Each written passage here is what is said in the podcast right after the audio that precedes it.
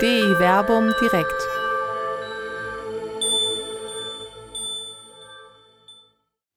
Maranatha, unser Herr komm. Ein Gespräch über die Bedeutung der Wiederkunft Christi mit Dr. Till Magnus Steiner und Dr. Werner Kleine. Ja, herzlich willkommen heute Abend zu DI Werbung direkt. Die, die live zuschauen, haben schon ein kleines äh, Pre-Opening mitbekommen hier aus Jerusalem, Familienleben live. Herzlich willkommen hier im Berliner Plätzchen. Wir sind immer noch in Corona-Zeiten, das heißt hier im Berliner Plätzchen bin ich alleine zusammen mit dem Regisseur, Produzenten und Videofilmer Christoph Schönbach, der für die Technik verantwortlich ist. Und ich freue mich aber sehr, dass ich dich in Jerusalem begrüßen kann, Till. Herzlich willkommen. Herzlichen Glückwunsch. Wir sind gerade aus dem ersten Corona-Lockdown, also zweiten Corona-Lockdown wieder raus. Ihr steht ja kurz davor. Ja, so das sieht's, heißt, so sieht's ein bisschen aus. Man weiß nicht, was, äh, man weiß nicht, was so passiert.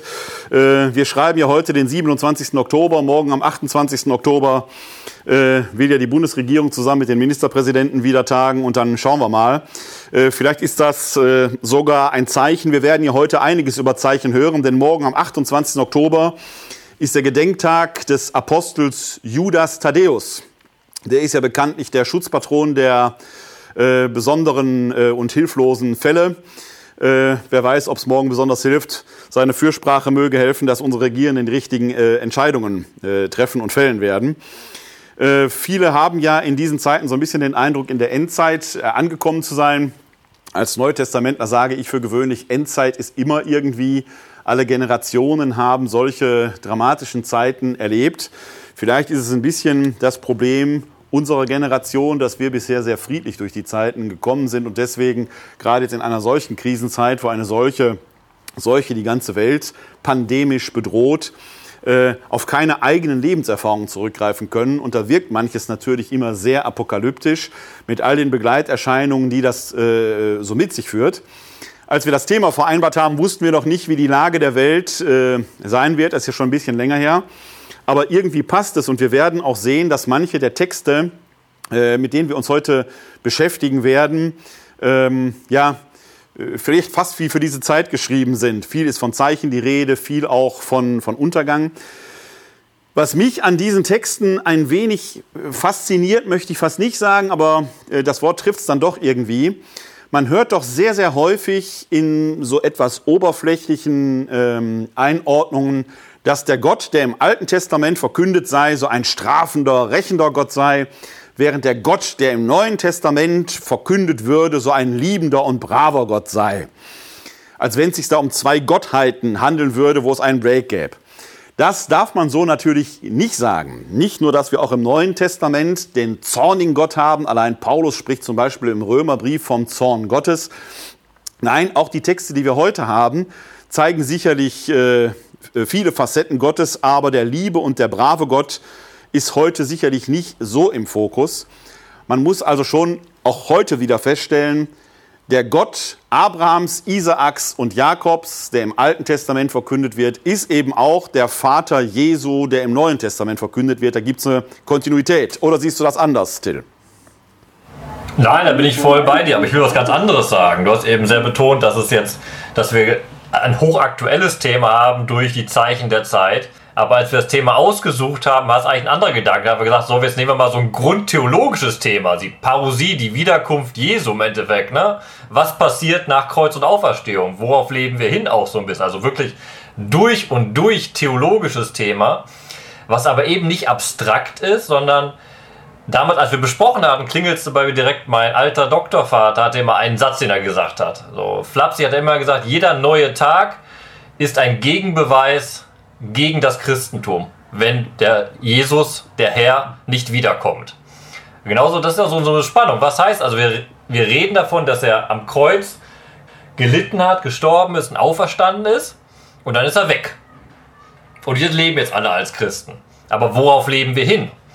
Und genau darüber reden wir jetzt so ein bisschen. Also was ist diese Erwartung, die aus, dieser, aus diesem äh, Mysterium der, des Todes und der Auferstehung passiert? Worauf leben wir hin? Was erwarten wir jetzt überhaupt noch? Und auch da sehen wir dann deutlich, dass es eine starke Kontinuität zwischen AT und NT gibt, zwischen Alten Testament und Neuen Testament. Wir reden eben von einem Tag des Herrn, aber da sehen wir auch ein Spezifikum des Christentums wieder raus, was wir nachher herausentwickeln werden, woran wir denn spezifisch am Tag des Herrn denken und wo die, das Alte Testament am Tag des Herrn dran denkt. Also wir haben beides. Wir haben eine Diskontinuität und eine Kontinuität in dem Thema heute drin. Äh, was wir vor allen Dingen an den Texten gleich sehen werden, ähm, ist natürlich, dass es da innerhalb des Neuen Testamentes diese Fragestellung letzten Endes auch schon gibt. Wir werden ja gleich äh, aus dem ersten Thessalonicher Brief einen Text uns auch etwas näher anschauen, wo der Paulus genau mit dieser Fragestellung konfrontiert ist. Es ist sicherlich etwas, was die frühen Christen extremst äh, beschäftigt hat, dass bei aller Verfolgung und bei aller Not, die die frühen Christen teilweise äh, auch persönlich erlebt haben, da keine rettende Hand auf, aus dem Himmel herabgreift oder kein strahlender Held auf den Wolken äh, daherkommt, und das ist kein Wunder, dass sich das Neue Testament eben auch damit befasst, aber gerade eben auch auf diese Fragen äh, der Verfolgung und dieser persönlichen Erfahrung versucht, eine Antwort zu finden. Ob diese Antwort uns heute befriedigt, ist dann erstmal eine ganz andere Frage, aber sie versucht eben eine Antwort äh, darauf zu finden. Und man muss sagen, dass weite Teile des Neuen Testamentes von dieser Fragestellung beeinflusst sind. Das würde viel zu weit führen, die heute hier zu behandeln. Wir haben äh, jetzt einige Texte ausgewählt, die sicherlich auch in einer etwas drastischen Sprache dieses Thema aufgreifen. Äh, was ich dahingehend bedeutungsvoll finde, als dass man in dieser drastischen Sprache einfach auch wahrnehmen kann und sieht, da wird nicht irgendwo fabuliert, sondern man nimmt quasi psychologisch diese Bedrängnissituation ernst äh, auch diesen, diesen menschlichen Impuls, der da drin ist, die können mich jetzt mal, oder man wünscht dem Gegner, dem Feind, dem Verfolger die Pest an den Hals, dass er da in Feuersgluten und was, was ich untergehen möchte, wo man erstmal zurückschreckt und sagt, das soll mit Nächstenliebe und Feindesliebe zu tun haben. Aber dass man das trotzdem natürlich zulassen darf, diesen inneren Impuls als Triebabfuhr oder als äh, psychologische Bewältigung äh, ähm, vollenden kann, weil es letzten Endes, das werden wir in den Texten ja sehen, immer Gott ist, dem das anheimgestellt wird, da entsprechend zu handeln. Nicht der Mensch soll das entsprechend ausüben, sondern Gott soll rettend eingreifen. Mhm, das ist die Thematik des Gerichts und da betone ich immer wieder, und das finde ich grundlegend wichtig, Gericht heißt eben auch, die Liebe Gottes führt zur Gerechtigkeit. Und Gerechtigkeit wird erzeugt durch dieses Gericht. Das ist eben genau das, was du angesprochen hast am Anfang. Der Gott, den wir der Gott der Liebe nennen, ist ein Gott der Gerechtigkeit und damit ein Gott des Gerichts. Ein, also ein Begriff Liebe ohne Gerechtigkeit macht keinen Sinn.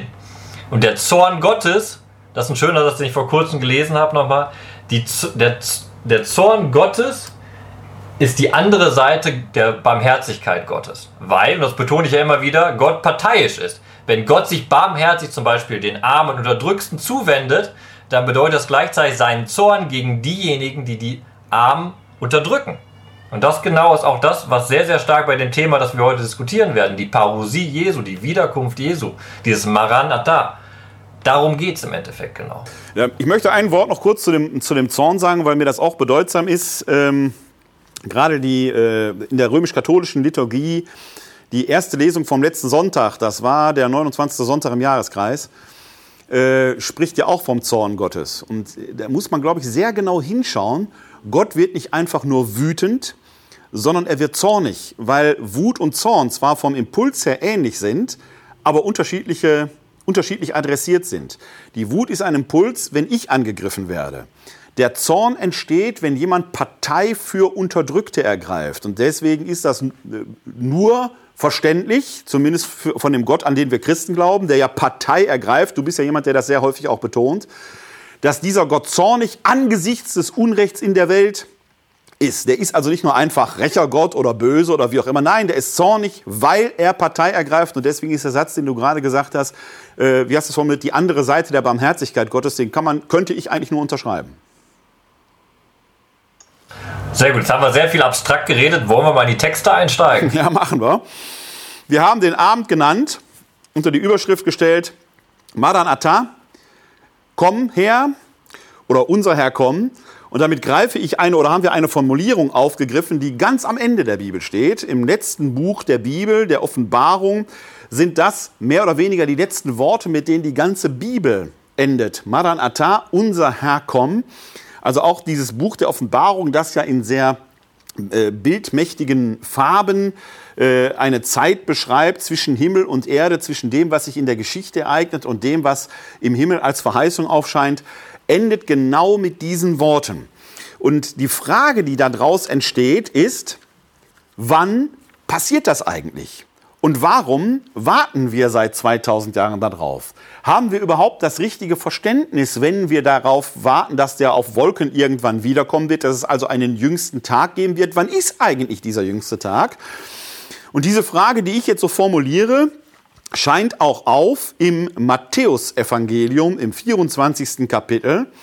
Da äh, heißt es äh, nämlich, nachdem Jesus die Zerstörung des Tempels ankündet, im 24. Kapitel muss man sich darüber im Klaren sein, wir befinden uns schon dramaturgisch sehr weit am Ende äh, im Matthäus-Evangelium. Das sind nicht die Zeiten des euphorischen Anfangs, sondern der Konflikt um Jesus spitzt sich zu. Da wird auch seine Sprache drastischer. Am Anfang ist alles ganz herrlich, Brotvermehrung und so weiter. Jetzt spitzt sich der Konflikt zu und da radikalisiert sich auch die Sprache Jesu. Und äh, nachdem er die Zerstörung des Tempels angekündigt hat, äh, heißt es dann in Vers 3 im 24. Kapitel, als er auf dem Ölberg saß, wandten sich die Jünger, die mit ihm allein waren, an ihn und fragten, sag uns, wann wird das geschehen und was ist das Zeichen für deine Ankunft und das Ende der Welt? Das ist eine Frage, die hier die Jünger an Jesus richten aber die natürlich selbstverständlich wohl auch die frühen Christen gehabt haben. Denn als das Matthäusevangelium geschrieben wird, etwa um das Jahr 80 äh, unserer Zeitrechnung, haben wir schon die beginnende dritte Generation der Christen, die also keinen unmittelbaren Kontakt zu Jesus hatten, sondern die bestenfalls über Augen- und Ohrenzeugen, die natürlich schon sehr betagt sind, darauf zugreifen können. Man fragt sich jetzt, wieso dauert das die ganze Zeit? Und dann entspinnt sich im 24. Kapitel eine sehr breit angelegte Reflexion darüber, an welchen Zeichen kann man das erkennen und wann passiert das überhaupt. Wir haben uns da zwei größere Abschnitte herausgegriffen, die wir jetzt betrachten wollen. Du willst aber noch erst was sagen. Ich melde mich mal, weil ich merke, die Verbindung ist ein bisschen verzögert. Man muss bedenken, was wir immer betonen bei allen D-Werbung-Veranstaltungen, alles alle Texte, die wir behandeln, kommen in einem Kontext vor, was Sehr du auch gerade deutlich gemacht hast. Und diese Frage nach den Zeichen, sag uns, wann wird das geschehen und wann ist das Zeichen für deine Ankunft, da steckt ja schon drin, wann wird das geschehen? Und genau davor verkündet Jesus sehr, sehr ausdrücklich mit dem Blick auf den Tempel, kein Stein wird hier auf dem anderen bleiben, der nicht niedergerissen wird. Also aus der Perspektive der Erzählung kündigt der lebende Jesus an, dass der Tempel, der dann im Jahre 70 zerstört wurde, zerstört wird. Und die Zerstörung des Tempels ist eben ein Zeichen für Endzeit in der damaligen Kontext. Ein Zeichen, der Präsenzort Gottes in der Welt wird zerstört. Das heißt, hier wird etwas Fundamentales eingerissen. Das, was die Welt zusammenhält, wird eingerissen. Das ist jetzt dieses Zeichen, von dem gesprochen wird. Und das dann weiter gefragt okay, was, was passiert jetzt im Endeffekt? Wann wird das passieren, was du gerade gesagt hast? Und was bedeutet das für uns? Und das ist eine unglaubliche Aktualität, wenn wir bedenken, wann das Evangelium ja, geschrieben wurde. Ne? Dann wird das nach, nachdem das passiert ist, geschrieben. Der Tempel ist zerstört und dann schreibt der Autor das da rein. Also für ihn in seinem Gedanken, in dem Verlauf, wenn er aus der Jüngerperspektive da schreibt, ist für ihn jetzt genau diese Zeit angebrochen. Der Tempel ist niedergerissen, wir sind in der Endzeit. Und man darf nie vergessen, dass auch die Zerstörung des Tempels in Jerusalem für die frühen Christen, selbst wenn es Heidenchristen waren, ein traumatisches Erlebnis gewesen sein muss, weil sich auch wenn man mit dem Tempel selbst als Christ nicht mehr diese unmittelbare Gegenwart Gottes verband, die ja in einem selbst im Heiligen Geist gegenwärtig war, ist trotzdem der Tempel auch für Christen symbolisch hoch aufgeladen gewesen. Die gesamte Offenbarung zu Johannes kreist unter anderem um diese Frage. Das darf man nicht unterschätzen. Wir leben heute 1950 Jahre später. Wir haben gar keinen unmittelbaren Zugriff auf diese Erfahrung mehr. Aber zeitgenössisch, und das ist das, was du sagst, ist das eine reale Erfahrung, so real wie für uns heute Corona. Und sie ist eben eschatologisch aufgeladen. Eigentlich warten die Christen jetzt, jetzt muss er doch kommen. Das ist doch das Zeichen, äh, äh dass jetzt die letzten Tage anbrechen und Gott diese Welt vollenden wird. Und es bleibt aus. Es passiert nicht so auf diese Weise. Und damit und das, das, noch, das nochmal gestärkt. Leute, das, ja, nochmal, das, das, wird vielleicht oft nicht behandelt und gesagt. Aber in der Apostelgeschichte heißt es ja, die Jerusalemer Gemeinde ging weiter zum Tempel. Also sie lebte an diesem Präsenzort Gottes. Kleiner Exkurs, in demselben Kapitel, über das wir reden, Matthäus 24, da wird ja angekündigt, dass die Endzeit kommen wird. Und da sagt Jesus auf einmal, wehe euch, dass die Endzeit nicht beginnt am Schabbat. Ja. Das setzt voraus, genau. dass die Gemeinde des Matthäus den Schabbat hält, also ein jüdisches genau. Leben hält. Genau. Ne, da wird auch nochmal diese Verbindung an den Tempel, der Tempel des Lebens wichtig für das Judentum. Die Zerstörung des Tempels ist ein grundlegender Einschnitt, den wir wirklich haben vom Vor Tempel, äh, vom Vorjudentum bis hin zum rabbinischen heutigen Judentum. Und da kommt, das Christentum da der damaligen Zeit kreist um diesen Tempel. Richtig. Und da kommen zwei Linien zusammen. Ne? Selbst in, den, in der heidenchristlichen Theologie spielt die Tempelmetaphorik eine zentrale Rolle. Wenn Paulus etwa immer davon spricht, wisst ihr nicht, dass ihr Tempel des Heiligen Geistes seid. Also der, diese Tempelmetaphorik oder der Tempel selbst ist bedeutsam. Jetzt kommt bei Matthäus noch speziell hinzu, dass seine Gemeinde selbst judenchristlich orientiert ist. Also natürlich Torah hält, natürlich den Schabbat mit Sicherheit auch feiert und so weiter und so weiter. Das ist also gerade im Matthäusevangelium noch viel tiefer aufgeladen als vielleicht in den anderen Evangelien. Da ist es aber auch nicht weg. Aber also hier das, ist es besonders bedeutsam. Das ist der Punkt, ne? den wir unterstreichen müssen, bevor ja. wir in den Text einsteigen. Absolut. Aus der Perspektive ist Endzeit da angebrochen. Das ist nichts Abstraktes, das ist nichts weit Entferntes eigentlich, sondern die Autoren und gucken drauf und sagen, so, die Endzeit ist da, bald kommt Jesus und dann ist Schluss sozusagen. So ungefähr. Ne? Und äh, wir steigen mal am besten in den Text, sonst reden wir die ganze Zeit über etwas und kein Mensch weiß, worüber wir reden.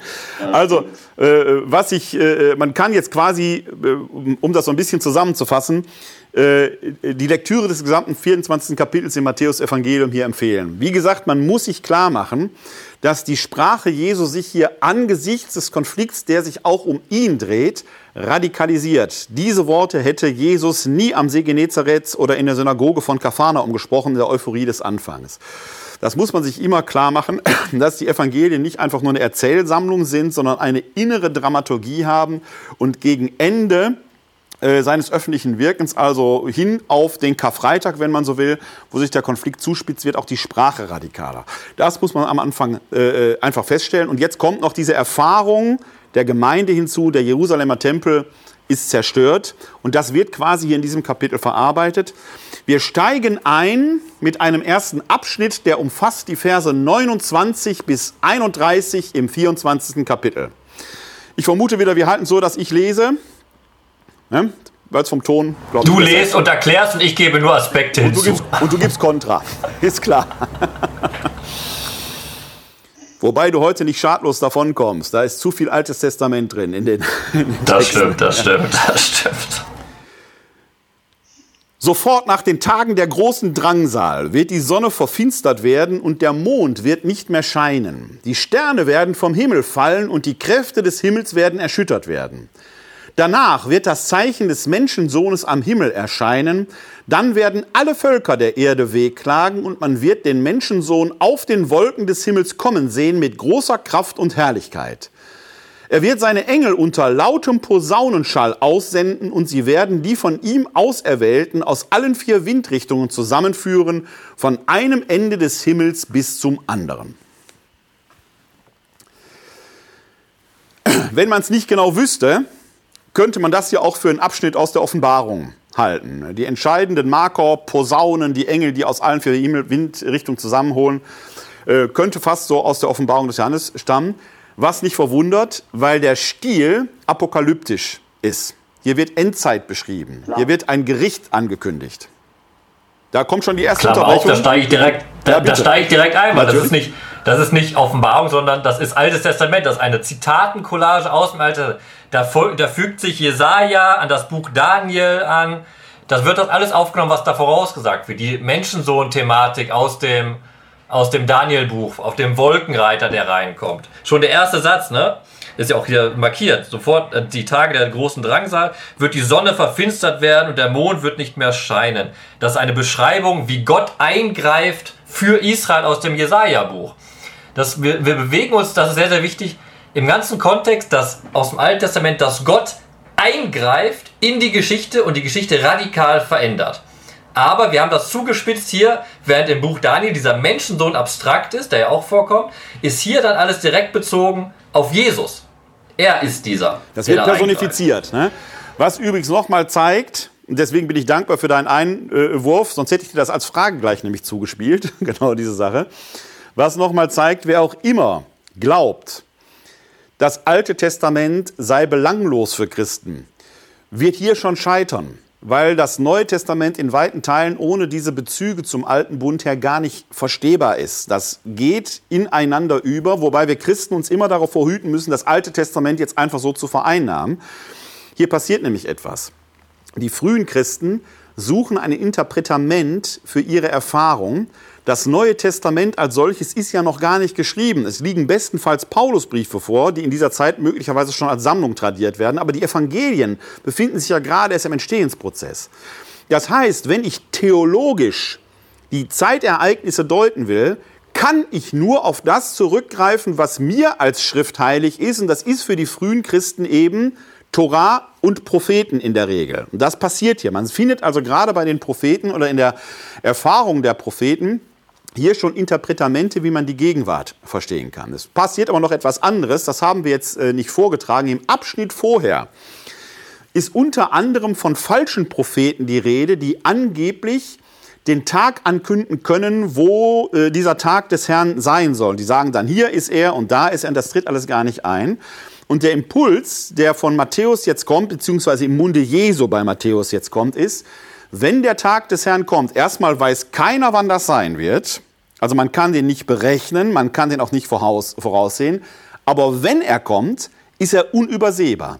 Das ist dieses aus allen vier Himmelsrichtungen, von einem Ende des Himmels bis zum anderen. Es wird also etwas sein, was nicht übersehen werden kann und was mit großem Wehklagen verbunden ist. Das ist auch interessant, weil sonst diese, äh, die, der Impuls der Evangelien, der frohen Botschaft, der immer ist, dass am Tag des Herrn die Völker zum Zieren zusammenströmen werden. Das ist genau die Idee des Christentums, dass Israel zu Israel, zu der Erwählung Israels jetzt die Völker hinzutreten. Hier heißt es aber eben, dass die Völker der Erde wehklagen und man den Sohn, Menschensohn auf den Wolken des Himmels kommen sehen wird. Also es ist fast erstmal genau die andere Richtung, wo man jetzt überlegen kann, wie passt das eine zum anderen. Ein Moment könnte natürlich sein, dass die Christen selbst sich einer Verfolgung ausgesetzt sehen, die äh, anders als das in Sandalenfilmen geschildert wird, nicht reichsweit im römischen Reich war, lokal aber immer doch. Zumindest stand man in einer Frage der Bedrängnis. Wir befinden uns ja auch nach dem Jahr 64, wo die neronische Verfolgung begonnen hat. Also Christ zu sein war eine Herausforderung und war möglicherweise auch mit sozialen Schwierigkeiten verbunden. Die Offenbarung des Johannes, die in meinen Augen gut 20 Jahre später geschrieben wird, wo man dann äh, unter der äh, trajanischen Verfolgung steht.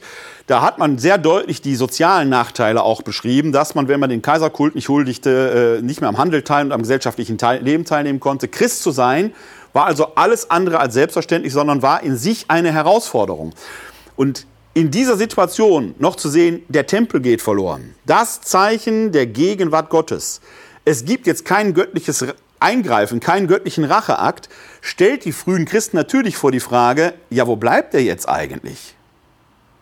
Und da greift man hier auf ein Interpretament zurück, das äh, aus dem Alten Testament kommt. Und da ist äh, für mich jetzt die Frage an dich als Alttestamentler, wo ist das denn im Alten Testament verortet? Gibt es da auch eine konkrete Erfahrung? Ich, ich, ja, pass auf, ich bin noch im Gedankengang gerade woanders hängen geblieben. Ich, man kann nicht direkt so schnell ins Alte Testament zurückgehen, sondern ich würde noch mal einen Schritt gehen, erstmal in den Kontext dieser Schriften, die da entstehen, die wir Neues Testament nennen.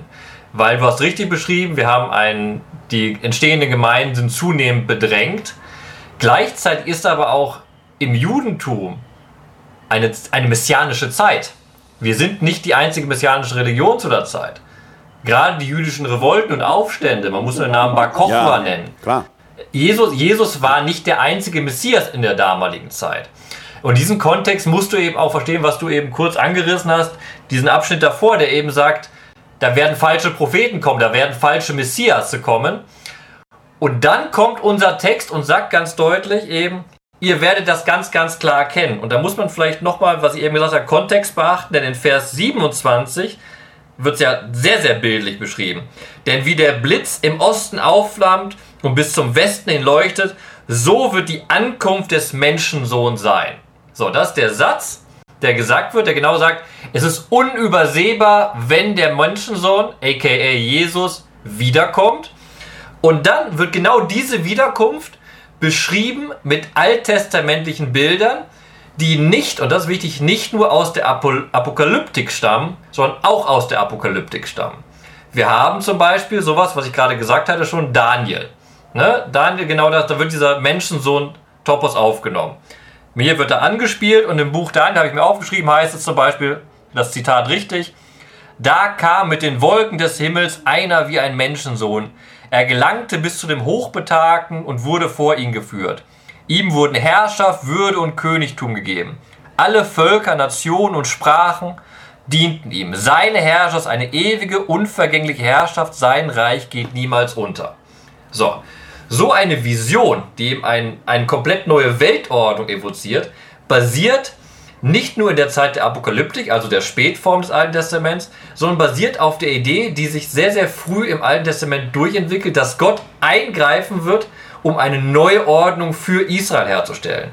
Wir haben sehr, sehr im nachexilischen äh, Zeit diese Entwicklung weg von der Idee, es wird ein neues davidisches Königreich geben, sondern hin zu der, Gott wird sein Königreich in der Welt etablieren, worauf ja auch unser Neues Testament basiert, die göttliche Herrschaft, die da kommt. Und dann spielen solche Themen eben zum Beispiel wie die Sammlung hier in unserem Neuen Testament heißt dann, die hast du gesagt, dass die Versammlung aus sie allen Himmelsrichtungen. Das heißt in der angestellten, äh, angespielten Stelle bei Jesaja, die Versammlung der Stämme aus dem Exil. Ne? Das ist eine sehr, sehr äh, auch weltlich gedachte Situation. Also Israel ist im Exil und wird jetzt versammelt und im Land wieder zusammengefügt. Und das ist so genau der Übergang. Wir haben schon vor der Apokalyptik die Idee, dass eine Wiederherstellung Israels erfolgt. Die wird dann in der Apokalyptik ausgebaut zu einer generell neuen Weltordnung, die aufgebaut wird. Und dann kommt das Christentum und nimmt beides auf.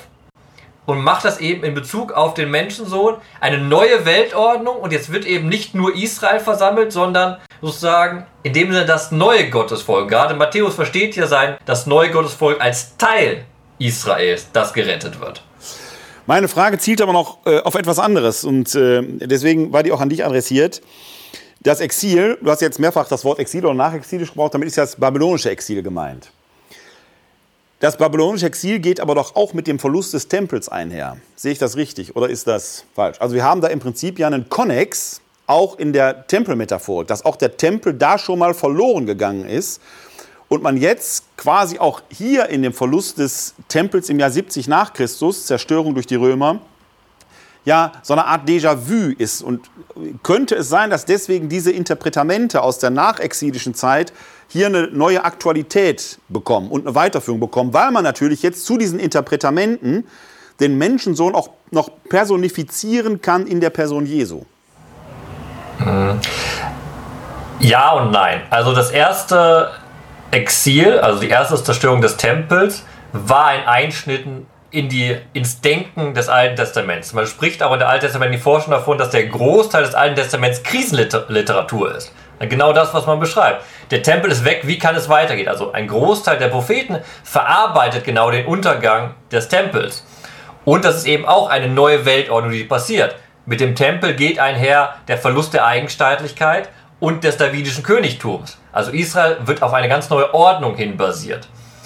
Und dann geht das natürlich weiter. Wenn das dann nochmal passiert, dann ist im Endeffekt die Krise so groß, dass eine neue Weltordnung bedarf. Das heißt, dass dieses theologische Denken springt, äh, entwickelt sich sozusagen von dem verlorenen Tempel hin zu dem zweiten verlorenen Tempel, also einer, einer Weltordnung, die neu gedacht werden muss. Das heißt, nur Gott kann noch eingreifen, um diese Katastrophe zu verhindern.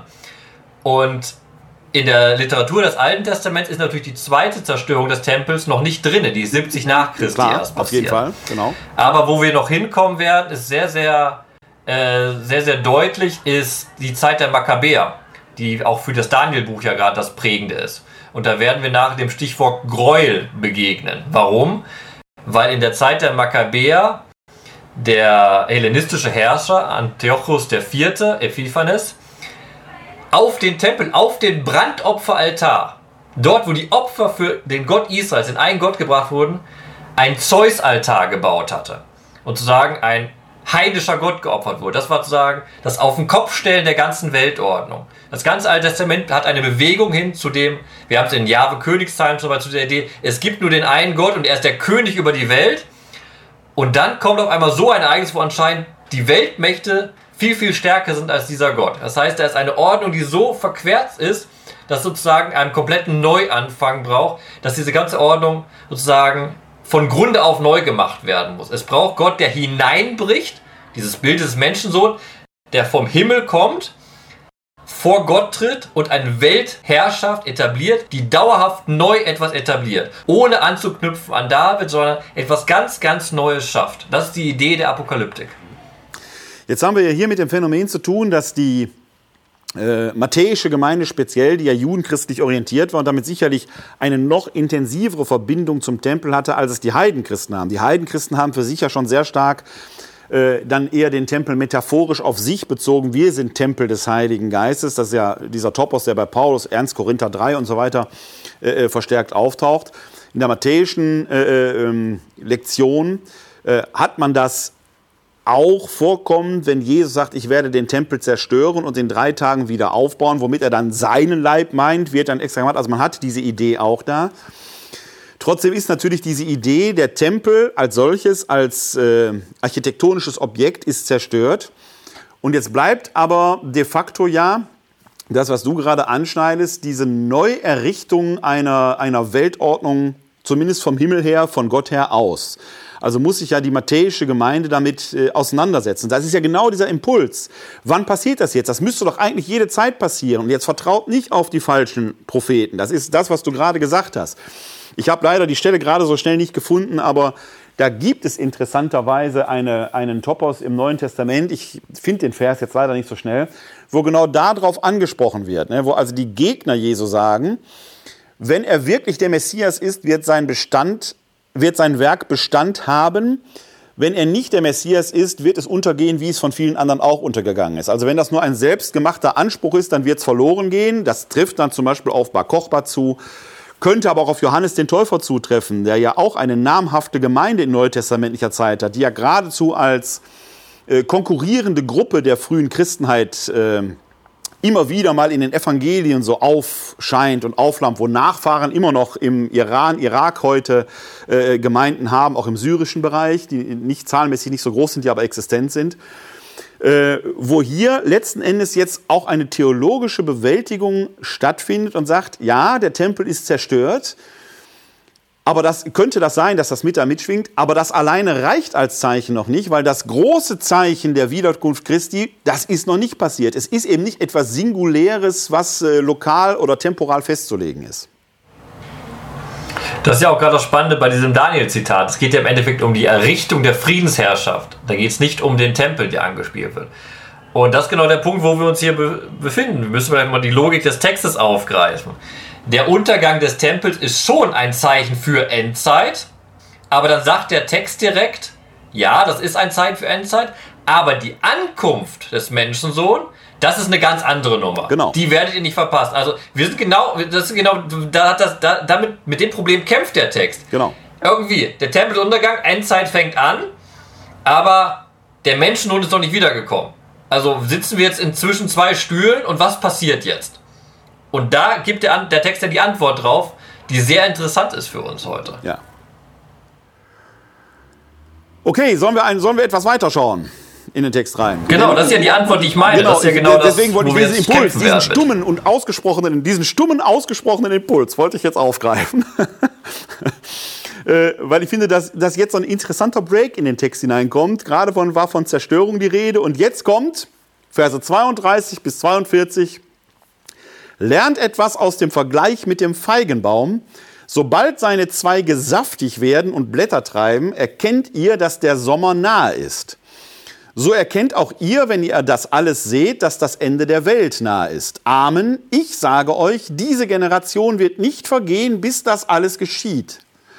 Himmel und Erde werden vergehen, aber meine Worte werden nicht vergehen.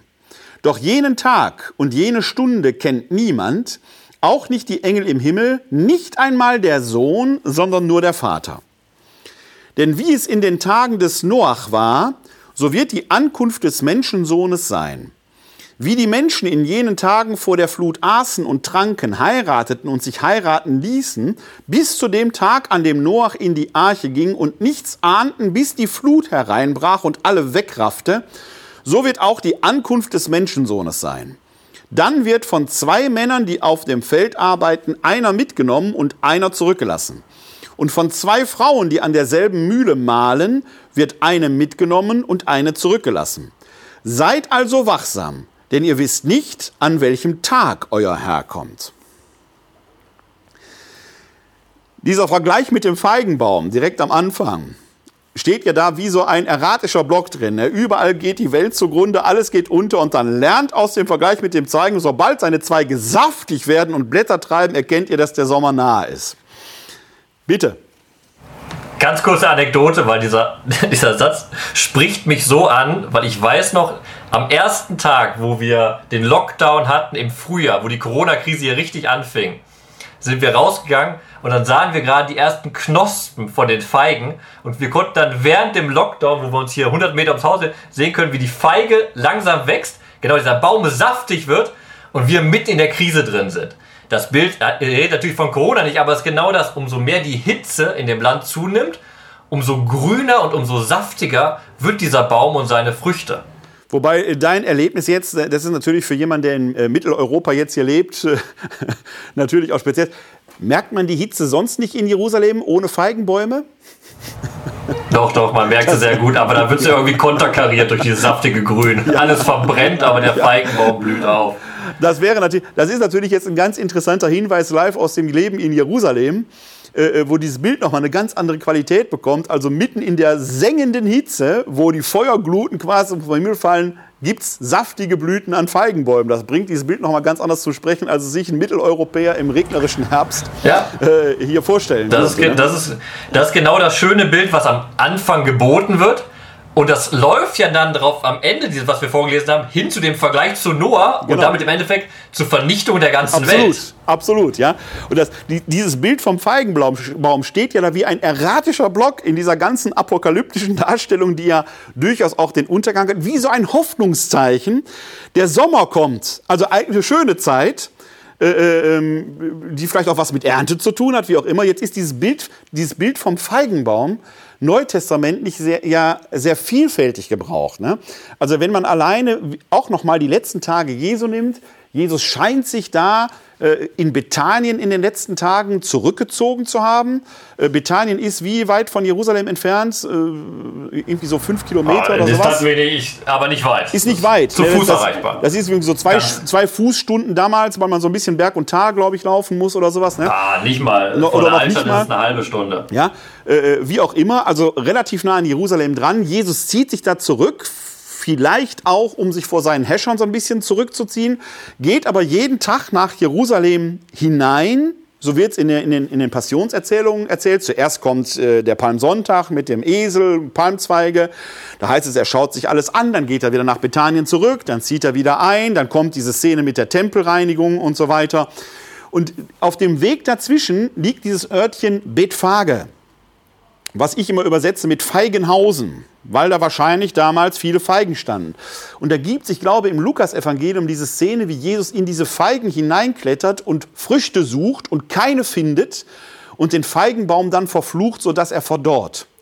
Was ziemlich frech von Jesus ist, muss man sagen, weil zu der Zeit, wo sich das ereignet, an dem Baum gar keine Früchte hängen können. Feigen tragen, glaube ich, mehrere Male im Jahr Früchte. Ist das richtig? Das weiß ich nicht. Ja, ich, also, das, ich habe das, mal irgendwo, hab das mal irgendwo recherchiert.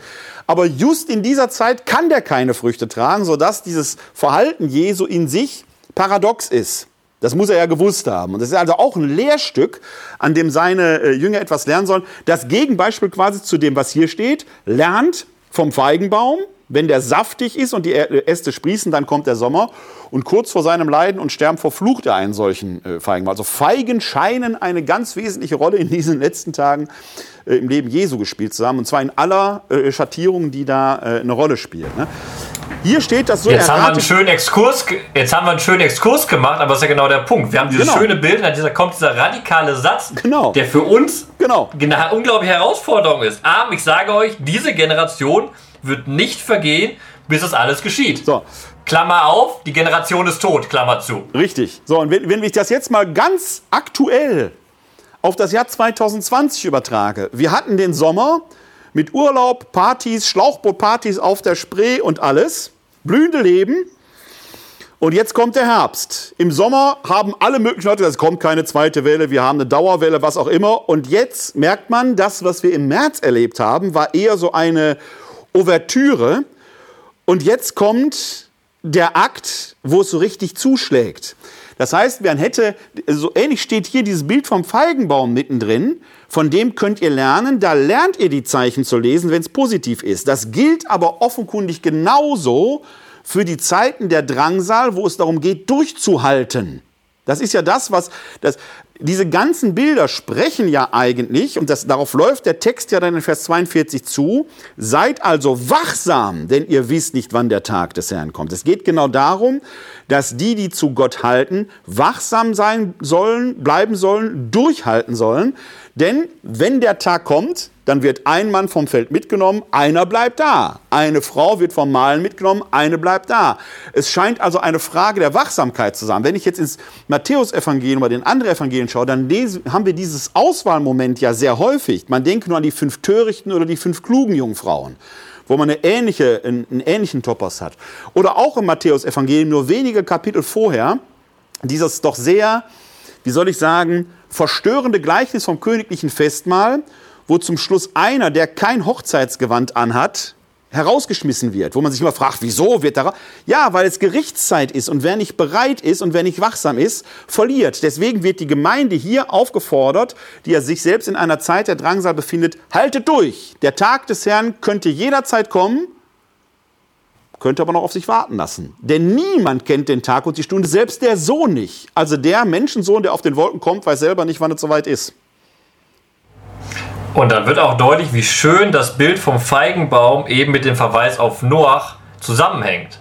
Der Feigenbaum, das blühende Leben, was aber gleichzeitig auf die sengende Hitze hinweist, die bald kommt. Die brühende Hitze, die muss man ja sagen, in Israel wirklich lebensvernichtend ist am Mittag, wirklich unglaublich heiß ist, eben negativ. Und das wird dann verglichen genau mit der Situation vor Noach, dass die Menschen in Sünde ihr Leben genossen haben, blühendes Leben hatten und dann sagen, durch das Gottesgericht weggewaschen wurden und vernichtet wurden. Das ist ja, das ist ja so eine wunderschöne Dynamik zwischen Sommer muss man wirklich mit sengender Sonne verbinden bei dem Feigenbild und dann den Noach mit der Wasserfluten, die über die Menschen hereinbrechen und beides mal bringt das sozusagen eine gewisse Art von Leid bzw. Todessymbolik mit sich einher. Und beides mal deutet es an, dass ein äh, saftiges Leben einen dazu verführen kann, nicht aufmerksam zu sein und in dem richtigen Moment nicht vorbereitet zu sein, eben wenn die Ankunft äh, des Menschensohns stattfindet.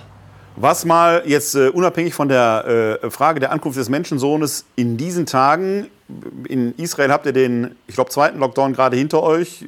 Bei uns kann man fast davon ausgehen, dass wir kurz vor ihm stehen. Was in diesen Tagen eine ungeahnte Aktualität hat. Ne? Wenn man nicht wachsam ist, wenn man das meint, man könnte das blühende Leben einfach so laufen lassen, dann verpasst man den Zeitpunkt, wo man eigentlich die anderen entsprechenden Entscheidungen hätte treffen müssen, wo Wachsamkeit gefragt wäre. Genau, bleib wachsam. Und dann, aber immer noch das Problem, wir, schiff, wir schippern so um das Problem herum, ne? Bleibt wachsam, aber gleichzeitig diese Zusage, bleibt wachsam, weil es wird in eurer Generation passieren. Ihr werdet das noch erleben. Ihr werdet erleben, dass der Blitz, dass wie der Blitz im Osten aufflammt bis zum Westen hinaus so wird die Ankunft des Menschen so sein. Er wird auf den Wolken hereinleiten, etc. Ist nicht passiert, Werner. Nee, und das führt mich jetzt quasi äh, als Cliffhanger äh, zum paulinischen Text äh, äh aus dem ersten Thessalonicher Brief, weil wir uns jetzt hier mit dem Matthäusevangelium im Jahr 80 etwa befinden. 30 Jahre zuvor ist der erste Thessalonicher Brief geschrieben worden, die älteste Schrift des Neuen Testamentes, die wir haben. äh, verfasst von einem gewissen Paulus, der sich offenkundig schon mit einer ähnlichen Frage herumschlagen musste. Äh, man weiß nicht genau, was er den Thessalonichern erzählt hat, aber es muss in eine ähnliche Richtung gegangen sein wie dieser Impuls hier, diese Generation wird nicht vergehen, bis all das geschehen wird. Aber ich möchte das nochmal anmerken, weil das finde ich interessant und faszinierend auch für uns, wie wir Bibel lesen. Ne? Wir sagen ja immer große Abstraktion, Wort Gottes etc. Hier, hier merkst du, wie geschichtlich verankert so eine Aussage sein kann. In Matthäus, da steht etwas, wo wir heute sagen, nee, aber immer, das hat es in unser Neues Testament geschafft, ist seit fast 2000 Jahren unsere heilige Schrift und hat sich nicht erfüllt, was da ganz, ganz spezifisch drin steht. Ja. Das, wir gucken mal, wie der Paulus gleich damit umgeht. Wir lesen jetzt nur einen Aspekt aus dem ersten Thessalonicher Brief, der inhaltlich in eine vergleichbare Richtung geht, für die der Paulus versucht, eine Antwort zu finden. Und ich werde gleich abschließend zu 1 Thessalonicher mal so eine kleine gedankliche Weiterführung machen, weil die, die Antwort, die der Paulus gibt, sofort neue Fragen formuliert, die er nämlich noch nicht beantwortet hat, über die er offenkundig dann noch mal vier bis fünf Jahre nachdenken musste, bis er im zweiten Korintherbrief darauf eine Antwort gibt, die dann aus paulinischer Sicht eine Frage beantwortet, wann das geschehen wird. Interessanter Gedanke, werden wir gleich sehen. Und an dem Punkt ist es wichtig, innezuhalten und was deutlich wird an diesem Abend, ich möchte jetzt schon mal die Metaebene aufmachen ja. für das, was wir erst noch reden werden, ja. aber hier zeigt man, ich, mir geht es immer wieder darum, bei Bibelsteck zu zeigen, da ist ein Dialog, da ist ein Weiterdenken, da ist ein Mitargumentieren. In keine, wir haben nie eine fertig gefasste Wahrheit, sondern wir haben immer ein Weiterdenken, ein Überlegen, ein Neudeuten, ein Kontextualisieren. Und das wird bei dem Thema greifbar in den Texten, die wir heute besprechen. Äh, nur um das, was das Matthäus-Evangelium äh, angeht, äh, nein, nicht abzuschließen, aber mal weiterzuführen, weil ich glaube, dass das Matthäus-Evangelium auch auf diese Frage schon eine Antwort impliziert. Äh, dass er sagt, diese Generation wird nicht vergehen, und, aber es, es bleibt ja aus. Der letzte Satz des Matthäusevangeliums, der letzte Satz, 28, Kapitel 28, Vers 20 heißt ja, und siehe, ich bin bei euch alle Tage bis zum Ende der Welt. Das heißt, der Matthäus bietet keine Lösung für diese Frage, aber eine Verheißung, eine Zusage des Durchhaltens, des Nicht-Nachlassens, Letzten Endes schiebt der letzte Satz des Matthäus-Evangeliums dieses Ende der Welt in eine, wann auch immer, Zukunft. Aber Jesus wird jetzt schon da sein. Der, von dem es hier in Matthäus 24 heißt, der wird irgendwann kommen, ihr werdet den Blitz von links nach rechts gehen sehen und so weiter. man sagt, der kommt irgendwann und ganz zum Schluss sagt der Auferstandene, ich bin schon da. Ich bin bei euch alle Tage bis zum Ende der Welt. Was eine Antwort auf eine Frage gibt, die gleichzeitig auch wieder neue Fragen hervorruft. Denn äh, löst das irgendein Problem, das die Menschen haben, wenn da so eine Verheißung im Raum steht, ich bin doch da, macht euch keine Sorgen. Die Fragen, die die Menschen konkret haben, die Probleme bleiben ja erstmal. Das nebenbei ist mal ganz kurz eine kleine Anekdote, die man gut beim Kaffeetrinken erzählen kann. Wir haben mal mit dem Wort Maranatha angefangen. Und das Interessante ist, in der Offenbarungsstelle wird es eben sehr, sehr deutlich gedeutet. Aber dieses Maranatha kann man auf zwei Arten lesen. Und das kommt genau dahin, was du gerade gesagt hast.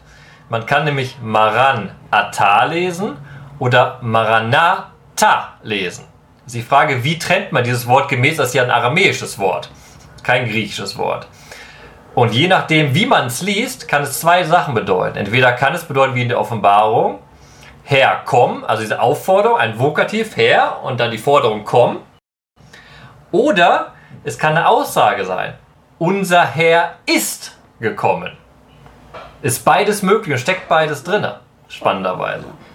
Also der Spannungsbogen bleibt. Und wenn man dann bedenkt, dass die.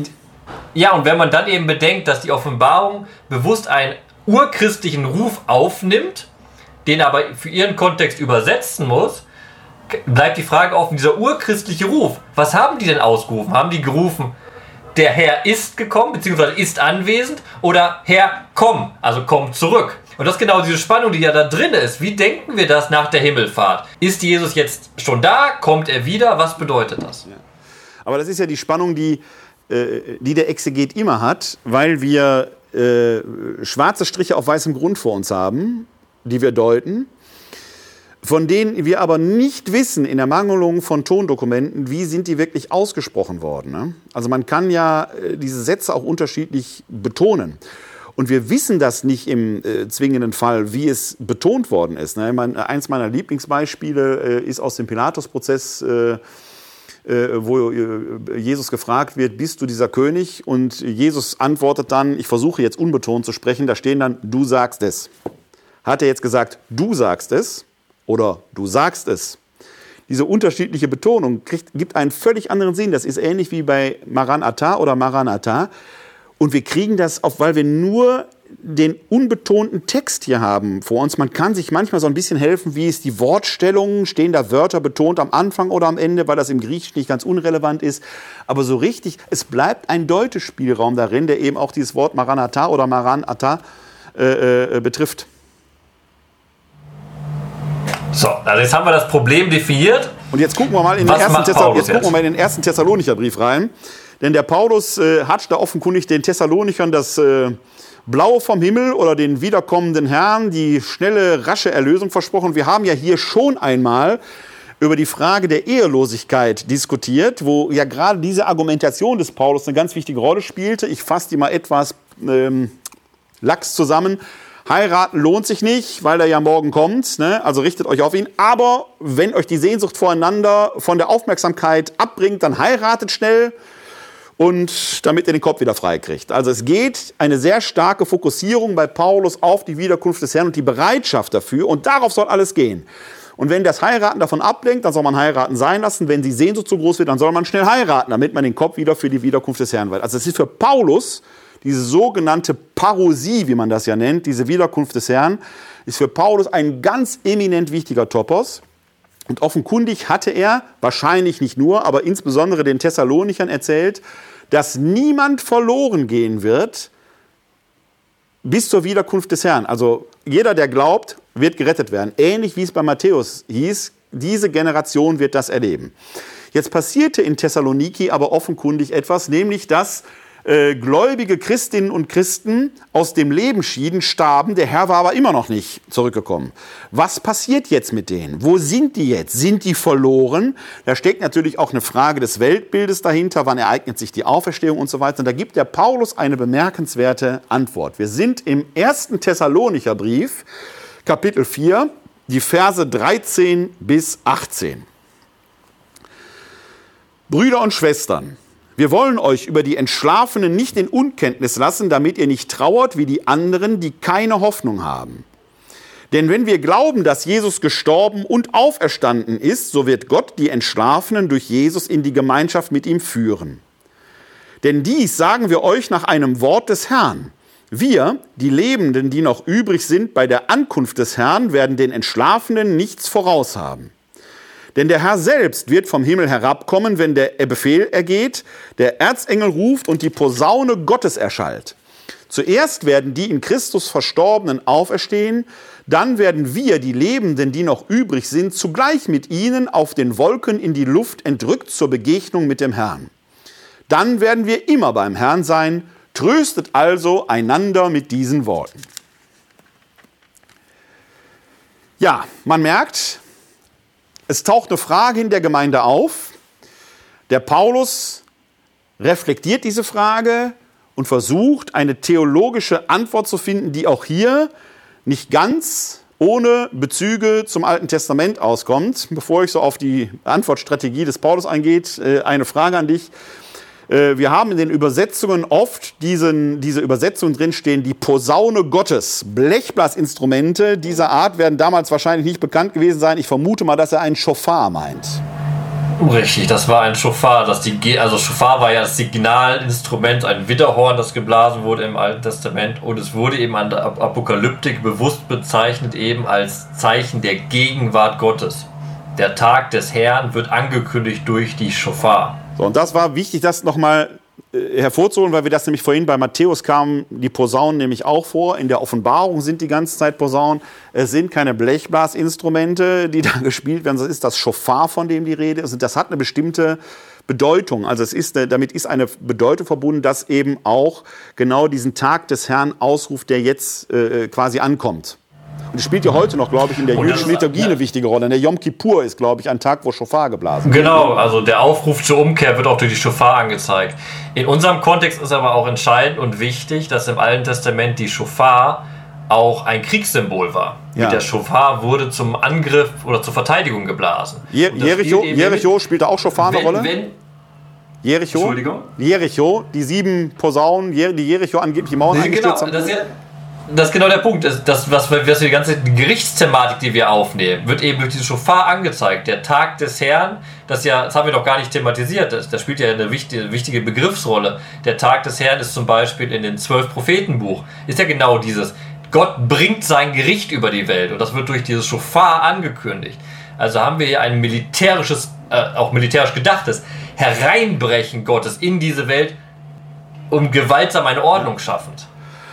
Interessant ist eben, dass Paulus sich hier einer dezidiert heidenchristlichen Gemeinde genau dieser, äh, äh, ja, Metaphorik ist es ja nicht, aber genau dieser Sprache, dieses Hinweises bedient. Äh, und zwar in der ganzen, der braucht ja nur sagen, Schofar äh, Gottes, also die Posaune Gottes.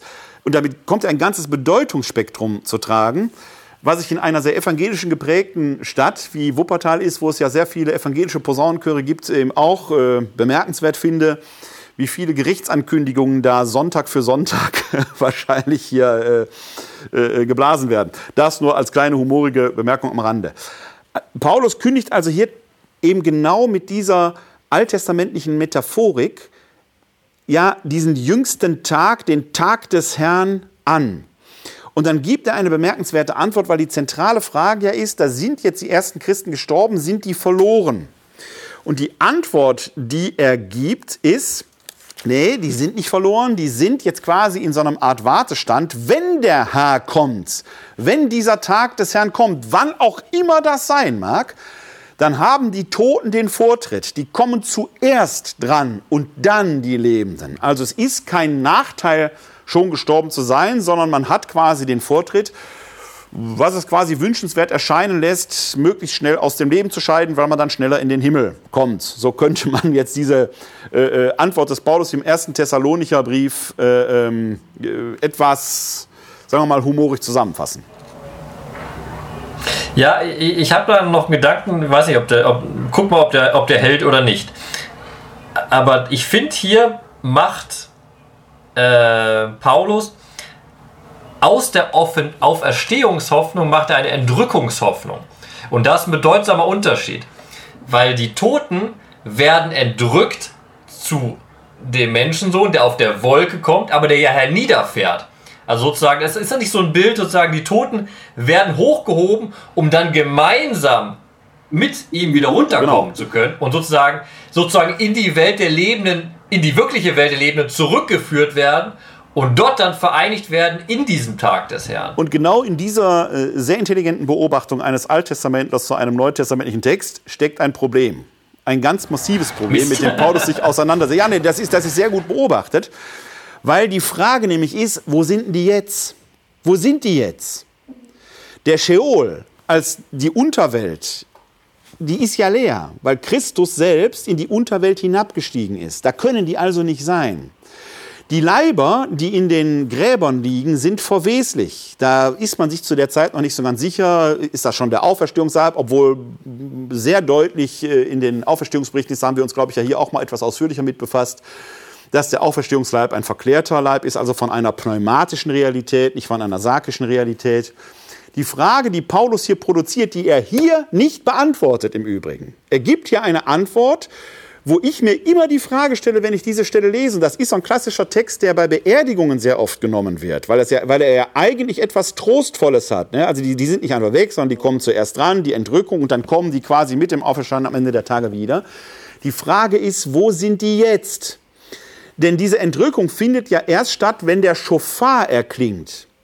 Die sind also nicht jetzt entrückt im Moment des Todes und kommen dann am äh, Tag des Herrn wieder, sondern wenn der Schofar erklingt, werden die entrückt. Das, damit produziert Paulus ein massives Problem, nämlich das Problem einer leiblosen Seele. Also entweder haben wir die Seele mit dem verweslichen Leib bestattet, das ist für Paulus aber ein Unding, weil er sagt, das Verwesliche ist irdisch, das Ewige ist nicht verweslich. Wo sind denn dann bitte die Seelen jetzt? Diese Frage beantwortet er hier nicht, die stellt sich gerade aufgrund seiner Theorie zuerst. Also er tröstet etwas, tröstet einander mit diesen Worten und gleichzeitig, ob die Thessalonicher sich das gefragt haben, kann ich nicht sagen. Auf jeden Fall scheint Paulus diese Frage wie auch immer weiter umgetrieben zu haben.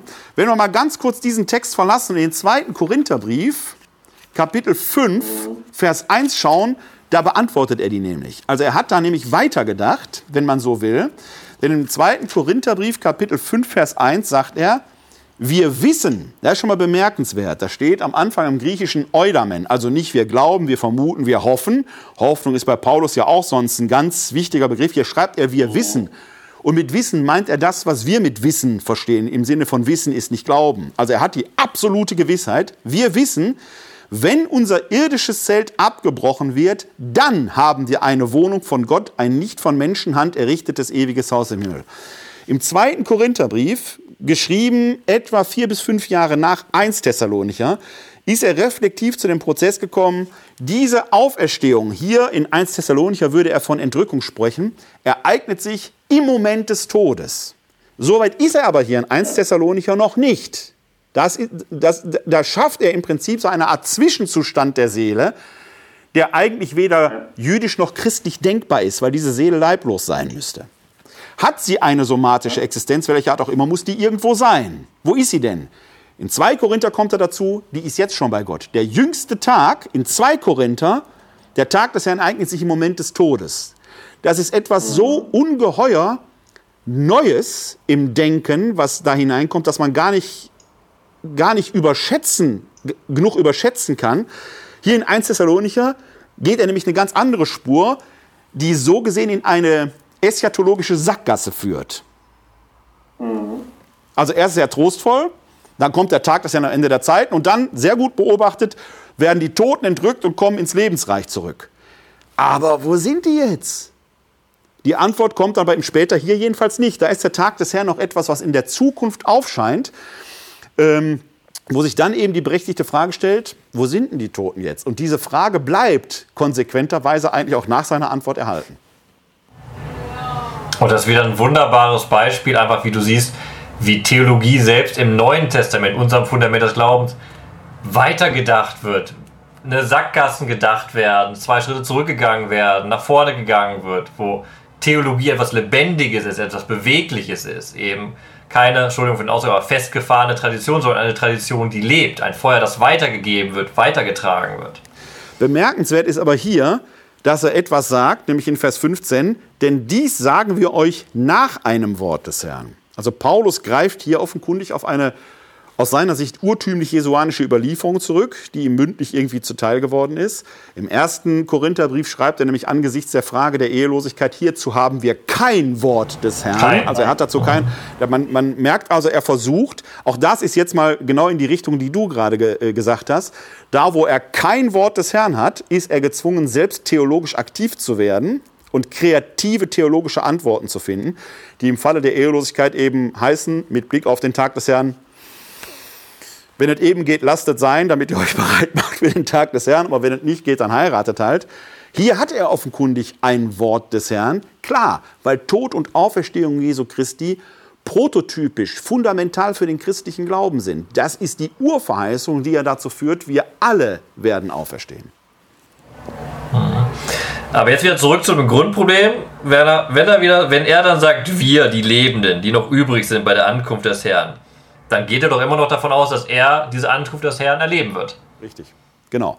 Das ist für ihn zum Zeitpunkt der Abfassung des ersten Thessalonicher Briefes eine Conditio sine qua non. Er geht nach wie vor davon aus, dass die so, wenigstens so unmittelbar bevorsteht, dass er bzw. diese erste äh, christliche Generation das erleben wird. Deswegen entsteht ja gerade diese Frage, die ersten sind gestorben und man kann sich das Bild nicht vorstellen, wie angesichts dieser Verheißung in Thessaloniki, jetzt die thessalonische, äh, thessalonikische Gemeinde, wo die ersten sterben, vielleicht geradezu panisch bei Paulus anfragt, was ist denn jetzt hier? Ne? Vater, Mutter sind gestorben, Bruder, Schwester, wer auch immer. Sind die jetzt verloren? Haben die umsonst geglaubt? Und da gibt er in diese Situation hinein eine erstmal auf den ersten Blick tröstliche Antwort. Die ist genauso tröstlich, wie man häufig in Beerdigungspredigten hört. Äh, der Verstorbene, die Verstorbene ist uns nur vorausgegangen. Äh, äh, sie bereitet oder er bereitet jetzt schon mal alles vor. Wir werden uns da wiedersehen. Das ist für die Hinterbliebenen höchst tröstlich und äh, ich werde den Teufel tun, das anders am Grab zu sagen. Theologisch muss man sich natürlich die Frage stellen, eine Existenz in einem verklärten somatisch-pneumatischen äh, Auferstehungsleib, äh, ob die noch so prolongiert funktioniert wie hier, ob wir tatsächlich da Häuser haben, wo wir Vater, Mutter, Bruder, Schwester, Ehemann, Ehefrau, Kinder einfach so wiedersehen und dann muss man theologisch ja mal so einfach wird es nicht sein. Also auch der verstorbene Moraltheologe Schockenhoff hat angesichts des Todes seines Bruders äh, vor ein paar Jahren genau das ja gesagt. Also so einfach wird es nicht sein, dass ich ihn irgendwann wiedersehen werde. Die christliche Hoffnung geht ja weit darüber hinaus. Da hast du einen ähnlichen Vorgang. Ne? Tröstlich für die Hinterbliebenen ist diese Verheißung, wir werden uns einst wiedersehen. Als Theologen kann man sagen, es wird aber noch ganz anders, noch viel größer sein. Wir werden also nicht einfach da wieder in kleinen Familien und Hausgemeinschaften zusammenleben. Ne? Ja. Das ist eben auch diese Denkrichtung, die wir im Hintergrund haben, diese Apokalyptik, sagt ja gerade, diese Welt wird auf den Kopf gestellt. Es gibt etwas ganz, ganz Neues. Dann hast du ja zum Beispiel diese Beispiele, diese wunderbaren Bilder bei Jesaja, wo dann eben äh, das Baby und die Natter zusammenspielen werden, das Schaf und der Wolf. Da wird eben ausgedrückt, diese Welt wird nicht mehr vergleichbar sein mit der Welt, wie wir sie erfahren. Ist eben unvorstellbar, aber neu. Und eben da hoffen wir darauf, dass in der Liebe Gottes ein Besser, ein Gut ist. Genau. Äh, ich, mal, ich versuche das dann immer, also wenn mich dann Leute danach fragen, ne, das ist jetzt nichts für eine Beerdigungspredigt, das ist dann zu komplex, ne? weil die, die Haltung der Menschen natürlich da auch erstmal Trauer und eine ganz andere ist und da braucht man die, diese Hoffnung. Ich würde die auch gar nicht so ablehnen. Ich glaube schon, dass es auch im Sein bei Gott eine Art äh, des Wiedererkennens geben wird, aber es wird ein vollständiges Wiedererkennen in allem, in, in allem im einen sein, weil alleine Zeit und Raum ja so nicht mehr existieren. Also man kann es auch nicht von der Hand weisen, aber es wird sich nicht darin erschöpfen, sondern es, es wird auch vielleicht gar nicht mehr das zentrale Thema sein, weil dieses Gesamtsein in Gott die Individualität schon aufhebt, sonst würde der Gerichtsgedanke ja keinen Sinn machen und die persönliche Verantwortung, aber gleichzeitig auch ein, ein wirkliches Leben in Fülle ist, das mit den hiesigen Verwandtschaftsverhältnissen so ohne weiteres nicht vergleichbar ist. Also äh, es wird kein Nicht-Erkennen sein, aber es wird auch nicht beim Erkennen oder beim Wiedererkennen bleiben. Es wird viel weit darüber hinausgehen. Aber das ist so ein komplexer Gedankengang, dass der, glaube ich, eine Trauergemeinde extremst überfordern würde. Und da würde ich ähnlich wie der Paulus äh, hier vorgeht, ein Trostwort sprechen, das bei näherer Betrachtung oder im Nachfragen neue Fragen hervorbringt, wie es bei Paulus hier eben auch der Fall ist. Und wo er sich offenkundig selbst intensiv mit auseinandergesetzt hat, weitergehend. Das sind zwei Punkte. Erstens ein schönes Beispiel aus dem Neuen Testament zum Beispiel, wenn ein Ehepartner stirbt und der Verbliebene wieder neu heiratet was passiert dann im Himmel? Punkt 1. Die siebenfache, die siebenfache Witwe, ne? die, die sieben Männer hatte, mit wem ist sie im Himmel verheiratet? Ich, ich, Exakt, genau. Ich wollte jetzt nicht direkt übertreiben. Genau. Dem, oh, ja. ja, wenn, Aber dann müssen wir schon vollständig machen. Dann müssen wir schon ganz... das ist, glaube ich, auch ein Punkt, wo man, wo man wichtig sagen muss, es gibt eben auch Sachen, die man nicht ins Wort fassen kann, sondern wir umschreiben sehr, sehr viel ein, ein Sehen der Gnade Gottes, Leben in Barmherzigkeit, im Angesicht Gottes, das sind alles unzureichende Metaphern, die nichts Konkretes sagen können, weil das, was wir konkret erfahren, ist diese Diesseits. Aber das ist eben nicht das Jenseits, das ist etwas anderes, eine andere Welt. Es ist auch nicht schlimm, das metaphorisch zu umschreiben. Ne? Man, man, muss sich nur immer klar sein, dass es immer äh, semantische oder verbale Krücken sind, mit denen wir versuchen, etwas, was eigentlich unaussprechlich ist, äh, in Worte zu fassen. Das ist, äh, wie gesagt, da kommt sehr dann natürlich auf den Kontext an, in den Worte hineingesprochen werden. Hier geht es dem Paulus erstmal darum, Trost zu vermitteln, dass sie nicht verloren sind und gleichzeitig entsteht genau in der Beobachtung, die du gemacht hast mit dieser Entrückungsszene, die Frage, wo sind denn die jetzt? Ne, die müssen, versammeln die sich jetzt irgendwo? Sind die am Ende der Welt? Oder ja, wo sind die jetzt? Wenn die entrückt werden sollen, müssen die ja irgendwo sein. Und da eben dann das Weiterdenken des Paulus im zweiten Korintherbrief, eigentlich passiert diese Entrückung zu Gott im Moment des Todes selbst. dass man da schon eine Sammlung bei Gott erlebt. Äh, da könnte man jetzt sogar zeitphilosophisch drüber diskutieren, haben wir, glaube ich, an einer anderen Stelle hier bei D-Werbung auch mal gemacht. Aber man merkt sehr schön, wie da eine Entwicklung bei Paulus ist. Das ist eben nicht fertig, sondern Theologie ist ein Prozess. Absolut, ein Weiterdenken. Das ist ganz, ganz grundlegend wichtig. Und wir denken jetzt mal weiter. Also wir haben gerade in 1 Thessaloniker 4, äh, im Kapitel 4 unter anderem dem Vers äh, 17 gelesen. Ne? Da stand, dann werden wir, die Leben, die noch übrig sind, zugleich mit ihnen auf den Wolken in Luft entrückt zur Begegnung mit dem Herrn. Dann werden wir immer beim Herrn sein. Der Satz wurde ja nochmal aufgenommen, beziehungsweise weitergedacht, ne? Ja, weil dieses... Wo denn? Äh, wir sind im zweiten Thessalonicher Brief der kein genuin paulinischer Brief ist, muss man dazu sagen. Wir haben die sieben echten Paulusbriefe, das ist der Römerbrief, der äh, 1. Korintherbrief, der 2. Korintherbrief, der Galaterbrief, der Philipperbrief, der 1. Thessalonicher Brief und der Philemonbrief. Das sind die sieben sogenannten echten Paulinen. Und dann gibt es die sogenannten Deuteropaulinen. Ich will gar nicht sagen, dieses unechte paulinische Brief ist immer so ein bisschen, als wenn die gefaked wären. Die stammen wahrscheinlich von Paulus Schülern, tragen also paulinisches Gedankengut weiter. Man merkt die theologische Verwandtschaft an, deswegen werden die oft eben zu den Paulusbriefen gezählt. Gleichzeitig antworten die offenkundig in Situationen hinein, die der Paulus rein biografisch schon nicht mehr erlebt haben kann, die also nach seiner irdischen Lebenszeit sind. Also seine, sein, sein theologisches Denken ist weitergetragen worden. Der erste Thessalonicher Brief, ich habe es vorhin erwähnt, wird so um 50 herum geschrieben sein. Der zweite Thessalonicher Brief, den verortet man so im ausgehenden ersten Jahrhundert. Also da liegen jetzt mal 40 bis 50 Jahre, vielleicht sogar 60 dazwischen, irgendwo so in dieser Kante. Und da wird auf die Thematik, die uns beschäftigt, auch Bezug genommen, nämlich auf die Wiederkunft Christi und wie sich das zur Gegenwart verhält. Da sind wir im zweiten Thessalonicher Brief, Kapitel 2, die Verse 1 bis 12. Da schauen wir mal hinein. Brüder und Schwestern, wir bitten euch hinsichtlich der Ankunft Jesu Christi unseres Herrn und unserer Vereinigung mit ihm, Lasst euch nicht so schnell aus der Fassung bringen und in Schrecken jagen, wenn in einem prophetischen Wort oder einer Rede oder in einem Brief, wie wir ihn geschrieben haben sollen, behauptet wird, der Tag des Herrn sei schon da. Lasst euch durch niemanden und auf keine Weise täuschen. Denn zuerst muss der Abfall von Gott kommen und der Mensch der Gesetzwidrigkeit offenbar werden, der Sohn des Verderbens, der Widersacher, der sich über alles, was Gott oder Heiligtum heißt, so sehr erhebt, dass er sich sogar in den Tempel Gottes setzt und sich als Gott ausgibt. Erinnert ihr euch nicht, dass ich euch dies schon gesagt habe, als ich bei euch war? Ihr wisst jetzt auch, was ihn zurückhält, damit er erst zu seiner Zeit offenbar wird. Denn das Geheimnis der Gesetzwidrigkeit ist schon am Werk. Nur muss erst der beseitigt werden, der, jetzt, der es jetzt noch zurückhält. Dann wird der gesetzwidrige Mensch offenbar werden. Jesus der Herr wird ihn durch den Hauch seines Mundes töten und durch das Erscheinen seiner Ankunft vernichten. Der Gesetzwidrige aber wird bei seiner Ankunft die Kraft des Satans haben.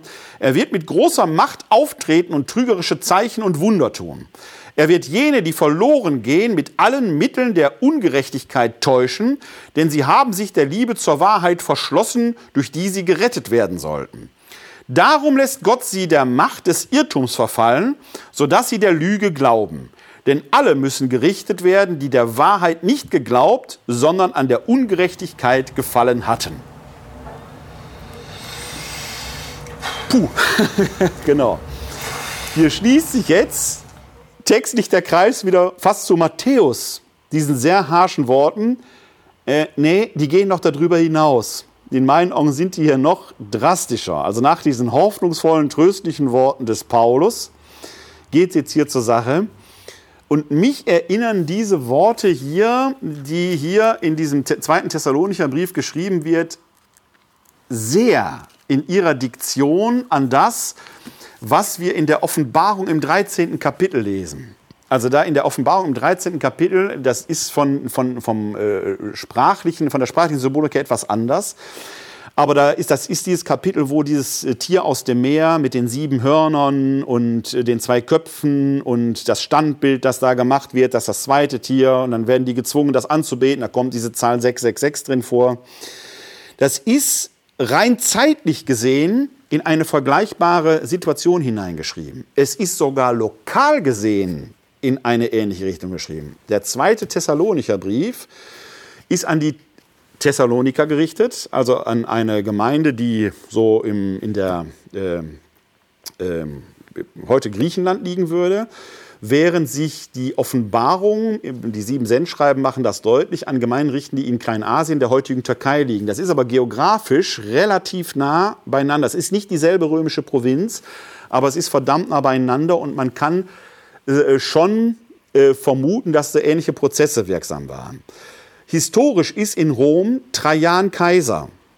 Und wir wissen, dass in der Gemeinde oder in, dass in der Region, an die sich die Offenbarung des Johannes richtet, äh, ein gewisser Plinius der Jüngere Statthalter war. Und äh, die Historie gibt uns, macht uns, tut uns den Gefallen, dass Plinius der Jüngere einen Briefwechsel mit Trajan gepflegt hat, der erhalten ist und dem wir entnehmen können, dass dieser Plinius der Jüngere Trajan fragt, ich habe ja so komische Leute, die nennen sich, äh, die folgen einem gewissen Christos, also der hat nicht, Plinus der Jüngere kennt nur diesen Namen Krestos, ist aber ein Sklavenname. Aber da folgen Leute einem gewissen Krestos, die wollen dir nicht opfern. Die glauben daran, dass der Gott sei, dass der auferstanden sei. Die weigern sich aber, dir, äh, Augustus Trajanus, äh, zu opfern was soll ich denen machen? Ich habe mir überlegt, äh, ich bedrohe die mit dem Tod und wenn die nicht folgen, dann lasse ich die hinrichten. Und Trajan schreibt zurück, verfahre nach deinen Worten. Die schreiben das etwas literarisch schöner, als ich das jetzt äh, paraphrasiert habe, in diese Richtung geht es. Und dieses Verfahren wird in der Offenbarung sehr gut abgebildet. Da wird bildlich, fast satirisch beschrieben, dass diese ähm, äh, Kaiserstatue errichtet wird, der man opfern soll. Dann bekam man offenkundig ein Billett, also einen Ausweis, ein Siegel, mit dem man handeln konnte, also im gesellschaftlichen Leben teilnehmen sollte. Und dann taucht ja diese, äh, diese Zahl 666 auf, die sehr oft auf Nero bezogen wird, wobei man sich fragt, im Jahr 100, Nero, der ist 35 Jahre tot, in meiner unwahrscheinlich. Man kann die aber auch auflösen, wenn man den zweiten Namen Trajans, Ulpios, in Zahlenwerte übersetzt, dann kommt man auch auf 666. Also es spricht sehr viel dafür, dass hier von der trajanischen Christenverfolgung die Rede ist. Der zweite Thessalonicher Brief schreibt genau in dieselbe Zeit hinein. Und wir erleben, wenn, wenn man die Diktion des Textes hier liest, von dem Widersacher, äh, dem Werkzeug Satans, der da kommt, der alles kaputt macht, äh, der in der Kraft Satans auftritt, da hat man genau diese ähnliche innere Verfasstheit des Autors, der sagt, da sind satanische, teuflische Werke, äh, äh, Kräfte am Werk. Wenn der Tag des Herrn kommt, und das ist wieder eine ähnliche Geschichte, die eben auch in der Offenbarung mit einer ganz anderen literarischen Macht wirksam ist, dann wird der Hauch des Menschensohnes, der Hauch aus dem Munde Jesu, der wird ihn töten. Der wird stärker sein. Aber bis dahin müsst ihr durchhalten. Ne? Darum lässt Gott sie der Macht des Irrtums verfallen, sodass sie der Lüge glauben. Denn alle müssen gerichtet werden, die der Wahrheit nicht geglaubt, sondern an der Ungerechtigkeit gefallen haben. Also jetzt ist eine Entscheidungszeit. Das ist jetzt völlig normal. Was jetzt erlebt wird, ist das Gericht Gottes. Hier zeigt sich jetzt, wer vor dem Gericht Bestand haben wird und wer letzten Endes der Verurteilung anheimfallen wird. Ähnlicher Gedanke in der Offenbarung des Johannes, aber mit einer ganz anderen literarischen Möglichkeit, eine leicht andere Region, aber ein vergleichbarer Hintergrund. Hm. Da muss man auch im Kontext eben sehen, wir reden die ganze Zeit über die Ankunft, dieses Gericht. Aus der damaligen und aus der heutigen Zeit, das Entscheidende ist ja schon am Kreuz passiert. Richtig. Der Tod genau. wurde da besiegt. Der genau. Satan wurde da genau. besiegt. Und dann ist es wichtig, was du gerade gesagt hast, das auf den Text zu gucken. Was hier beschrieben wird, ist sehr, sehr deutlich ein menschliches Widersachen. Genau. Was sehr, sehr spannend ist. Es ist sehr wörtlich. Der Mensch der Gesetzeswidrigkeit. Es geht nicht um einen Dualismus von zwei göttergleichen Nein. Wesen, die miteinander kämpfen, sondern ein Mensch der Gesetzeswidrigkeit. Da kannst du verschiedene ähm, Bezugspersonen herausziehen. Und der wird eben, das ist ja das schöne Bild, durch den Hauch alleine vom Menschensohn, von Jesus Christus, besiegt. Also es muss gar keinen Kampf mehr geben. Nein. Das ist auch ein Bild, was anklingt. Hm? Ja, bitte, mach zuerst. Nee, ich wollte nur sagen, das ist ein Bild, was nochmal überholt wird, überhöht wird. Im Buch Jesaja ist genau das, der Stab des Mundes des zukünftigen Königs die Feinde zerstören wird. Hier ist es nun sogar nochmal verstärkt, weil eben Jesus als Sohn Gottes diesen, diesen Hauch, er haucht nur aus, was normalerweise Leben schafft, ist gleichzeitig genau. für den, der gegen das Gesetz ist, genau. Ist es das Ende. Und da sammle ich mal so ein, so ein, ein Florilegium neutestamentlicher Zitate ein, die stammen jetzt aus unterschiedlichen Kontexten, wo man aber merkt, da ist eine Bildwelt am Werk, die den frühen Christen offenkundig vertraut war. Das erste, Offenbarung 13, äh, Vers 18, das ist dieses Kapitel, das ich gerade schon erwähnt habe, da heißt es, hier ist die Weisheit, wer Verstand hat, berechne den Zahlenwert des Tieres, denn es ist die Zahl eines Menschennamens. Es ist die Zahl 666. Auch hier wird betont, es handelt sich um einen Menschen. Wenn man sich klar macht, dass der Kaiser in Rom göttlichen Status hatte, findet hier natürlich etwas statt, was aus römischer Sicht geradezu blasphemisch ist. Es wird benannt, das ist bloß ein Mensch. Das ist kein Gott. Wir haben nur einen Gott und der ist stärker. Der Hauch, ist ganz wichtig, weil du hast es gerade gesagt, normalerweise ist dieser Hauch aus dem Munde Jesu Leben schaffend. Der haucht die Jünger an im Johannesevangelium und beseelt sie so mit dem Heiligen Geist. Der, aus unserer Sicht der Vater, also der Schöpfer, haucht dem Adam Lebensatem ein. Normalerweise ist dieser Atem des auferstandenen Lebens schaffend, aber offenkundig nicht für alle. Auch da möchte ich nochmal in einen Topos äh, bei Paulus schauen, wo wir etwas Ähnliches äh, beobachten können, wieder im zweiten Korintherbrief. Da heißt es nämlich in Kapitel 2, und jetzt brauche ich ganz kurz den Vers, in Kapitel 2, Vers äh, 15. Denn wir sind Christi Wohlgeruch für Gott unter denen, die gerettet werden, wie unter denen, die verloren gehen. Dann Vers 16. Den einen sind wir Todesgeruch, der Tod bringt, den anderen Lebensgeruch, der Leben bringt. Wer aber ist dazu fähig? Das heißt, auch hier geht es jetzt um Geruch, ist ja auch was Olfaktorisches, was mit Hauch im weiteren Sinne zu tun hat. Also den einen ist der, Lebens, ist der Atem Jesu, der Hauch Jesu lebensspendend. Wenn sie sich auf ihn einlassen können, dann werden sie sogar, paulinisch gesprochen, zum Tempel Gottes. Die anderen, die sich nicht darauf einlassen können, wird es zum Todesatem. Das ist also letztendlich eine Entscheidung, öffne ich mich jetzt für Gott oder nicht. Und genau in dieser Zeit leben wir. Das heißt, die irdische Zeit, das Gericht, ist nicht nur etwas, was zukünftig auf mich zukommt, sondern im Endeffekt ereignet sich hier schon mein eigenes. Ich, ich bereite mir selber das Gericht durch meine Entscheidung für oder gegen Jesus. Hm. Und ganz entscheidend ist, was du gerade gesagt hast, zu beziehen auf das Gottesbild. Wir haben gerade herausgearbeitet, es handelt sich um den Mensch der Gesetzeswidrigkeit, der in der Kraft des Satans auftritt, aber entscheidend an dem allen, an dieser Gerichtsszenerie, die sich da aufbaut, an dem Abfall sozusagen, dem tiefsten Punkt der Menschheit, der erreicht wird, auf dem man sich dann hochschwingt, alles basiert dann auf diesem Satz, denn sie haben sich der Liebe zur Wahrheit verschlossen, durch sie sie gerettet werden sollten, darum lässt Gott sie der Macht des Irrtums verfallen. Das ist kein, nochmal, das ist kein Kampf zwischen Mächten, Nein. sondern das wird hier beschrieben als göttlicher Plan. Gott lässt sagen, das alles gegen die Wand fahren um zu gucken, wer an genau. dieser Wahrheit, wie so schön ausdrückt, Liebe zur Wahrheit festhält. Gott fordert das heraus und jetzt kommt wieder dieses interessante Phänomen, was zufälligerweise gerade auch gegenwärtig intensiv diskutiert wird, wie frei ist der Mensch eigentlich? Das ist natürlich, äh, wenn man mitten, das ist so ein bisschen wie bei der Corona-Pandemie. Ne? Wir sind mittendrin und glauben immer schon von der Metaebene aus darüber sprechen zu können. Wenn man mitten im Wald ist, sieht man nur Bäume, aber nie den ganzen Wald. Wenn man mitten im Gericht ist, kann man nicht sagen, wie frei bin ich denn? Das könnte ich nur von der Metaebene. Aber du hast völlig richtig gesagt, dieses ganze Verfahren sieht so aus, als wenn das von Gott evoziert ist. Es wird als von Gott gewollt so dargestellt. Und gleichzeitig steht der Einzelne aber davor und sagt, du hast jetzt aber die Entscheidung, dich für die gute Seite zu entscheiden, nämlich Gott, oder für die menschliche Seite des Kaisers. Das ist nämlich wichtig. Hier findet kein das ist kein gleichwertiger Kampf, der hier stattfindet. Der Kaiser wird verlieren. Das ist das, was du gesagt hast. Der hat schon verloren, weil das eigentliche in Kreuzestod und Auferstehung längst passiert ist. Ja?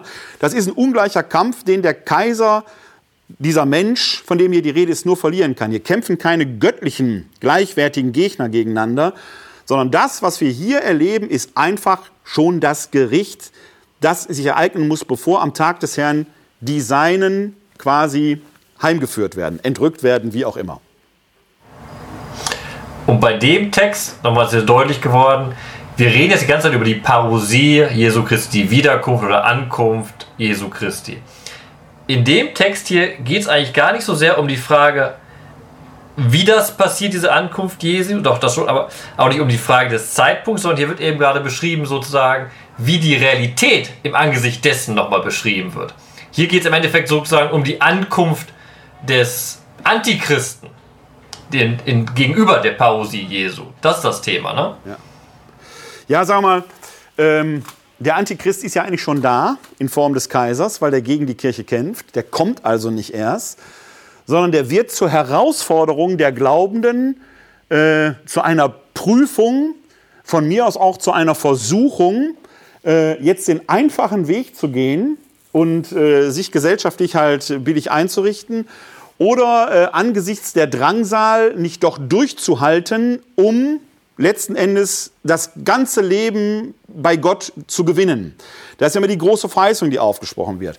Jetzt könnte man da natürlich dem ollen Marx recht geben, ist das nicht geradezu Opium des Volkes, ne, an dem man sich so vertröstet? Nee, gerade nicht, weil dieser Impuls immer ist, du sollst hier dieses Leben schon besser machen. Du sollst also nicht einfach nicht nichts tun, und dich zurückziehen und alles dem lieben Gott überlassen, sondern die Aufforderung ist ja, du sollst hier schon für die Verbesserung der Verhältnisse arbeiten, was die Christenheit letzten Endes ja mit mehr oder weniger großem Erfolg in der Menschheitsgeschichte und mit manchen Irrungen und Wirrungen zweifelsohne auch, aber immer wieder letzten Endes getan hat. Das heißt, dieser Impuls, durchzuhalten, nicht glaubensmüde zu werden, ist wieder ein Topos, den finden wir in vielen, vielen neutestamentlichen Schriften. Mal evoziert durch ähm, durch äußere Bedrängnisse, angesichts derer man statthaft sein soll, manchmal in Ermangelung des Fehlens äußerlicher Bedrängnisse, weil man da einfach auch glaubensmüde und etwas lax wird. Im Hebräerbrief zum Beispiel, wo man sonntags nicht mehr zur Versammlung kommt, äh, aber auch etwas glaubenslahm wird, weil alles so seinen Gang geht.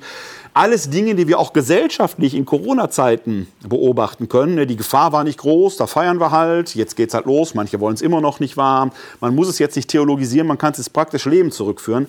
Wenn es aber um das Ganze des Heils geht, und das ist das, was ja hier gerade in neutestamentlicher Zeit vor Augen steht, niemand ist damals Christ geworden aus opportunistischen Gründen, um dadurch besonders voranzukommen. Das ist eine Frage im vierten Jahrhundert, wo man als Christ sicherlich hoher Beamter werden konnte, nach Konstantin. Das ist hier nicht das Thema.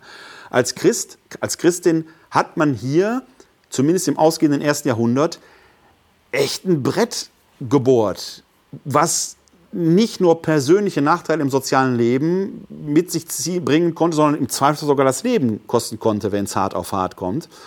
Äh, und ähm, Angesichts dessen kann man sich vorstellen, wie die Gemeinden da angefangen äh, haben zu wanken und dass da diese harschen Worte reinkommen, wo der Teufel im wahrsten Sinn des Wortes an die Wand gemalt wird, kann man aus dieser Sicht verstehen. Was man jetzt aber eben nicht machen darf, und das ist das, was du ja vorhin auch schon angedeutet hast, man darf es jetzt nicht aus dieser historischen Situation herausnehmen und so eine Teufel-Gott-Geschichte draus machen. Der Teufel damals, von dem hier die Rede ist, hatte ein Gesicht. Das hatte jeder in der Tasche. Das trug das Bild des Kaisers. Es ist das, wo Jesus den Pharisäern sagt, gebt dem Kaiser was des Kaisers und Gott was Gottes ist. Das sind wir bei Matthäus. Ähnliche Geschichte. Ja? Das ist ein Mensch, mehr nicht. Deswegen kann man dem ruhig seine Münzen zurückgeben. Das hat nichts Göttliches an sich, ganz im Gegenteil. Es bringt auch nichts mit Luther den Papst als Antichristen zu bezeichnen. Klar. aber Nee, aber der Punkt ja, ist genau Luther das, das Spannende. So, Jetzt haben wir den so, Text. Ne? Luther, Luther, sagt so, wir, wir sagen so, geschenkt. äh, jetzt haben wir aber genau das. Wir haben einen historisch verorteten Text, der uns heute anspricht.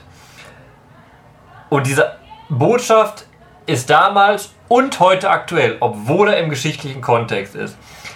Und mir ist gerade bei diesem Gedankengang aufgefallen, dass wir diesen theologischen Begriff, über den wir gesprochen haben, die Parousie, die Wiederkunft Jesu, gar nicht gedeutet haben.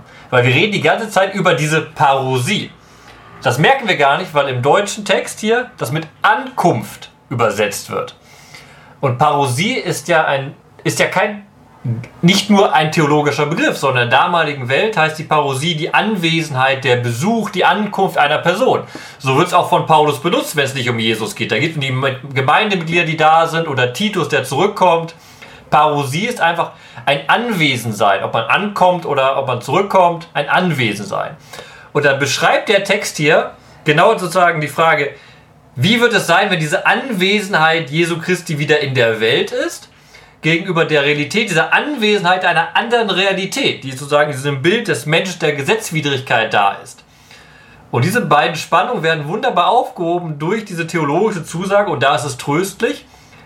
Der Sieg ist schon längst da. Die Anwesenheit Jesu ist stärker als alles das, was sich in dieser Welt ereignen kann. Und darauf leben wir hin. Und das ist der Punkt. So leben wir im Jetzt. Nicht erst morgen, sondern so leben wir im Jetzt. Und das ist das, was uns von Matthäus ausgehend, wo aus dem Leben Jesu, der ja irdisch noch da war, quasi auf eine Entscheidungssituation persönlicher Natur hingeschaut wird über den ersten Thessalonicher Brief, der diese neue Frage, wann soll das, das denn passieren, wo sind die Toten jetzt, eigentlich zu im Moment des Todes geschieht das, hier zu einer Haltung kommen, die sagen, das Gericht ereignet sich jetzt, weil das eigentliche zentrale Ereignis, Tod und Auferstehung Jesu, schon passiert ist und damit die letzte Entscheidung getroffen ist. Das heißt, wann kommt der Herr?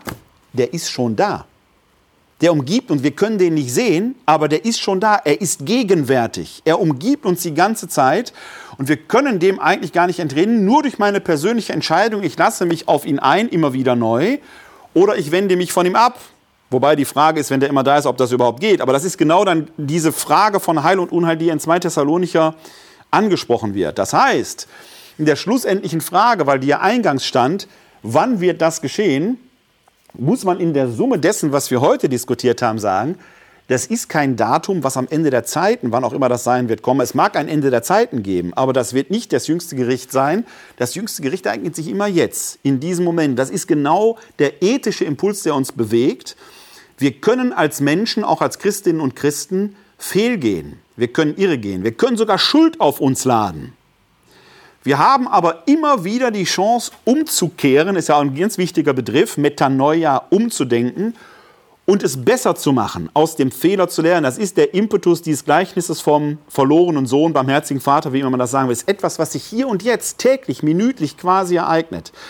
In dieser eigentlich entspannten Haltung, wenn du grundsätzlich auf den Herrn vertraust, dann wird sein Herz für dich offen sein. Er wird dich immer wieder neu beleben. Wenn du dich aber grundsätzlich abwendest, dann wird sein Atem für dich zum Todesatem werden. Aber es ist nichts, was in Zukunft passiert, sondern was sich hier und jetzt ereignet. So wie die Christen damals sich mit diesem Kaiserkult auseinandersetzen müssen, der ist für uns obsolet. Unsere Versuchungen, unsere Kulte, was auch immer heute, sind andere. Ja? Aber diese Frage, erfüllst du diesen Auftrag, als Christin, als Christ zu leben mit dem, was dir möglich ist? Keiner wird da überfordert. Ne? Das Joch ist leicht würde es dann im Matthäusevangelium heißen, ist etwas, das in der Jetztzeit gilt. Hier, nicht irgendwann zukünftig. Deswegen hat Marx eben nicht recht. Und das ist der Punkt, worauf ich vorhin schon angespielt habe mit der Übersetzung von Maranatha. Das ist doch genau das. Genau. Maranatha ist ein liturgischer Ruf, den rufen wir auch heute noch. Dann sagen wir, Herr, komm. Und die Antwort ist sozusagen derselbe Ruf, nur anders betont. Weil ich kann rufen, Herr, komm. Und die Antwort, der Herr ist anwesend. Der Herr ist gekommen. Genau das ist es doch. Dass wir jetzt schon wissen, dass die Wirkmacht Gottes schon anwesend ist, aber die Wiederkunft, die das visualisiert, dieser Blitz, der von Westen nach Osten durchläuft, der kommt noch. Till, wir sind schon äh, über die Zeit drüber. Es hat mir wieder große Freude gemacht. Ich habe nicht gemerkt, wie die 90 Minuten vergangen sind. Äh, ich hoffe, es war für dich erkenntnisreich. Für mich war es auf jeden Fall wieder erkenntnisreich, gerade die Bezüge zum Alten Testament. Wir sehen uns hier bei DE Werbung direkt, so Gott will, wieder. Ich habe das Datum leider nicht im Kopf. Im Dezember. In der Adventszeit. In der Adventszeit. In der, Adventszeit, in der unmittelbaren Vorbereitung auf die An- oder Wiederkunft, wie auch immer, auf das Fest, wie auch immer wir das in diesen Corona-Zeiten äh, feiern werden. Dann wird sicherlich hoffentlich auch wieder einen kleinen musikalischen Impuls von dem André Enthöfer äh, geben, wie das in den letzten Jahren auch schon war. Erstmal vielen Dank nach Jerusalem. War wieder schön mit dir zu diskutieren. Ich danke auch Ihnen für Ihre Aufmerksamkeit. Und ich sage nur, Maranatha, unser Herr kommen. Ach, der ist schon da. In diesem Sinne, kommen Sie gut durch die Zeit. www.d-verbum.de